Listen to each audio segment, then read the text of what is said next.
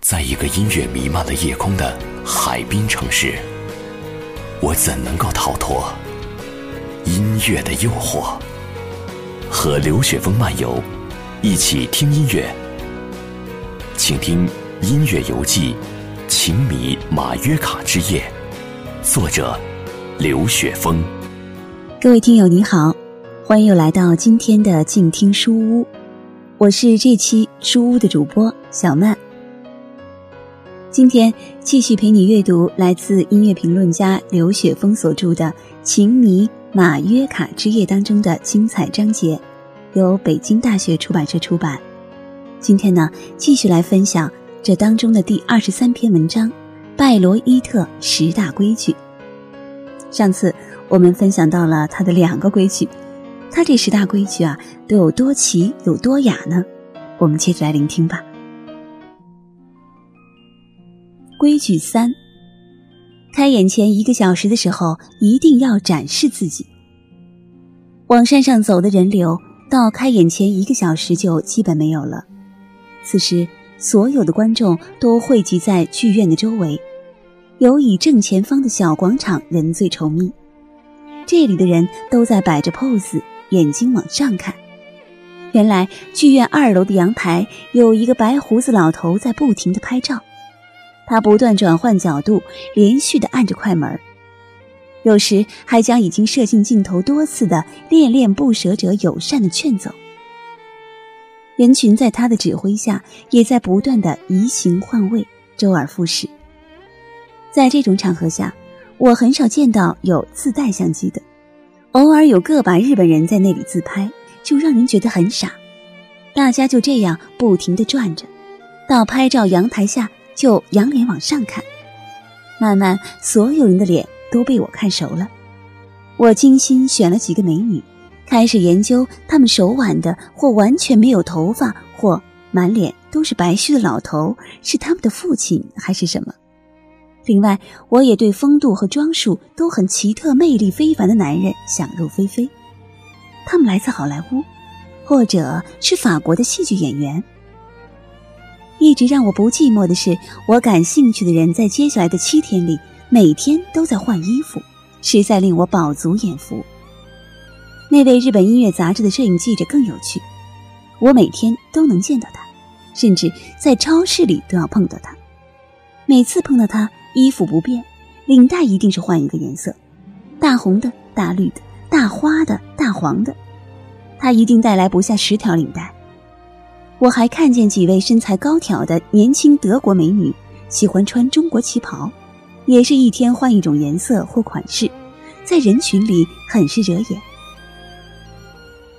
阳台拍照的成果，第二天一早便在城里各采阔连锁店橱窗里张贴，前面常常被围得水泄不通，不断有欢呼发生，因为有人在人群中找到了自己。然后便是根据照片上的编号去交钱加印，一张四点三五欧元，载人不要命啊，却是应接不暇，还要排长队呢。规矩四：提前半个小时落座，不然便遭千夫所指。这个规矩事先也有人提醒我，不然我肯定会遭受鄙夷的目光。节日剧院的观众席是一个大扇形，最长的一排大概有七十几个座位。为了省地方，中间一个过道也没有，观众只能从两边进。拜罗伊特座位的局促是出了名的，他们不仅靠背极低，而且前面刚刚勉强能放下双腿，更不可能翘起二郎腿。身材高大的德国人坐在这里看着，就像上刑一样。可他们竟浑然不觉痛苦。这样狭窄的空间，如果有人进来，所有的人只能站起来让他过。剧院外的精彩场面，我还没太享受够，就赶紧入场了。结果看到已经入场的人都在自己座位那里直直的站着，只要他们里面还有一个空位子，就一直站着。这样来晚的人就得一路低着头，嘴里不停嘀咕着，语无伦次的表示歉意，往自己的座位走。如果是已经三遍号角吹过了才有人入座，那他肯定受到指责。德国人常常不会太留情面，真的是告诉你以后不可再这样。我一般是在欣赏到八位号手在阳台上吹第一遍主题时，便匆匆入座。但我有两场演出的座位是在最边缘，紧挨着入场门，这样我就有机会听完第三遍号角。吹号的人都是乐队成员，当他们有时间跑回乐池的时候。我也有充裕的时间坐到座位，但即使这样，紧挨着我坐的美丽的领座员小姐还是直直的站在那里等着我。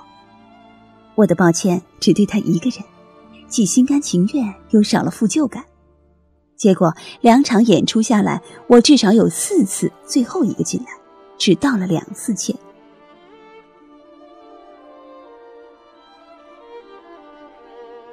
规矩五。在绝对的寂静中等待音乐的响起。最后一遍号声响过，距开演还有三五分钟。在号手匆匆赶回乐池的时候，观众已全部到位。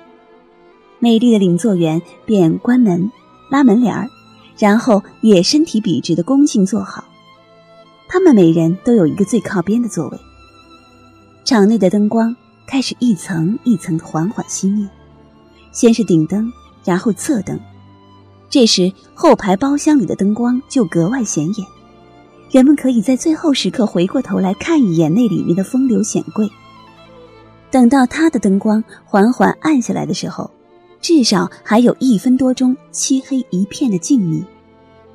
我敢保证，这时所有人都在屏住呼吸，那种神圣的压迫感真是太强烈了。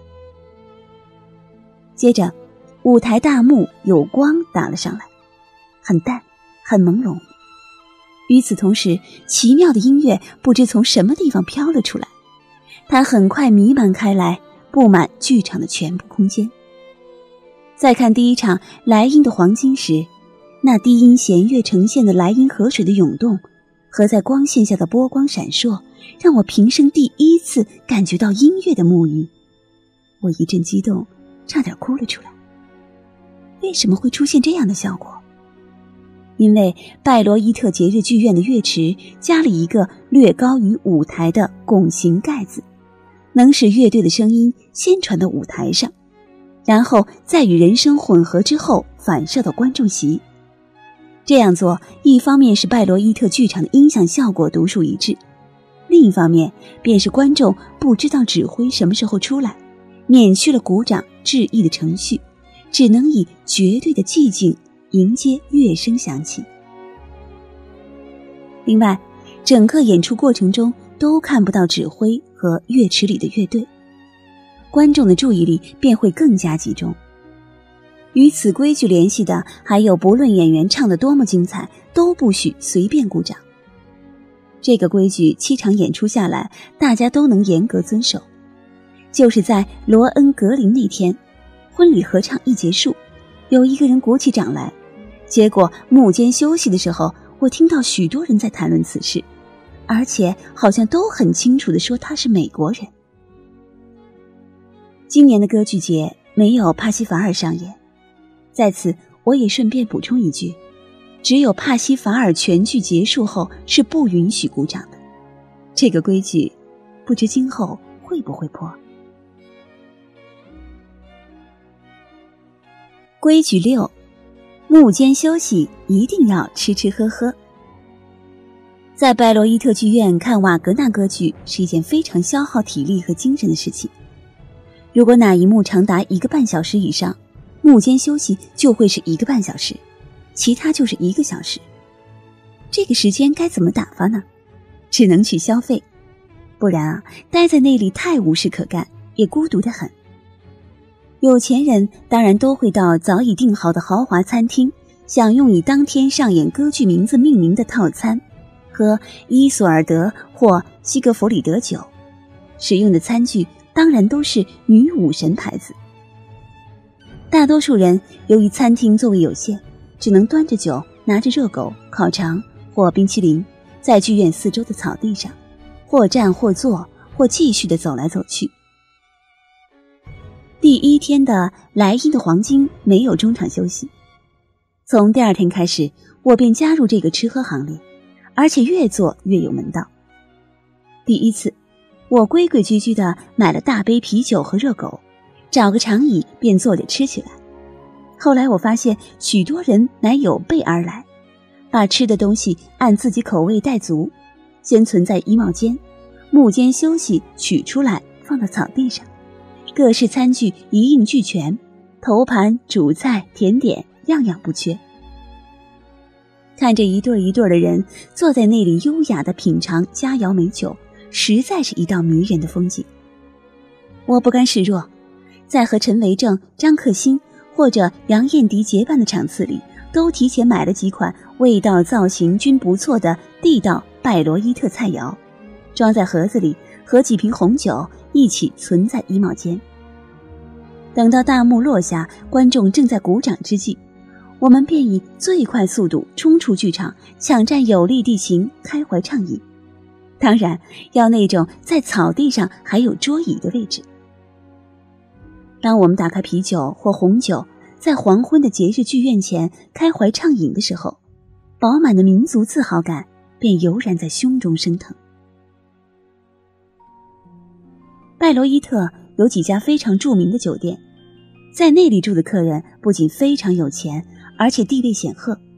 酒店每天提前一个小时，用特制的老爷车将客人送到剧院前。中场休息时，酒店的大厨与侍者便会包下一块草地，铺上一块块台布，摆上各式酒类、点心、面包和烤肠，供酒店里的客人随意享用。这个场面看起来真是疯狂，几次想混进去喝一杯，都因惧怕被识破后的尴尬而作罢。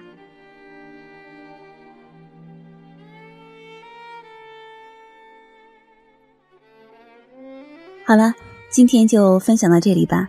我们在下期的书屋节目当中，继续来听一听音乐评论家刘雪峰在《情迷马约卡之夜》当中跟我们分享的精彩篇章。其他有趣而又高雅的规矩，还有哪些内容会吸引到我们的耳朵呢？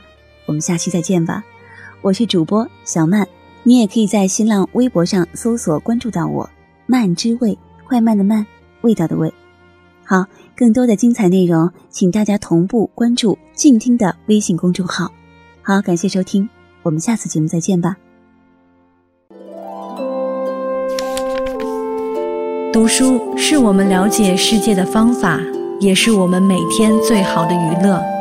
每读一本书，都是一次修行。静听书屋，陪你在每一段向往阅读的路上。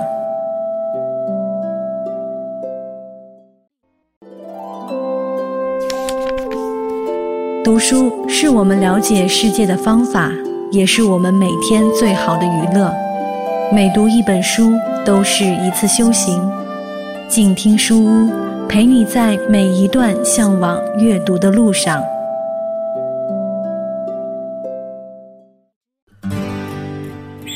远方自由的雪山，我们要走多远？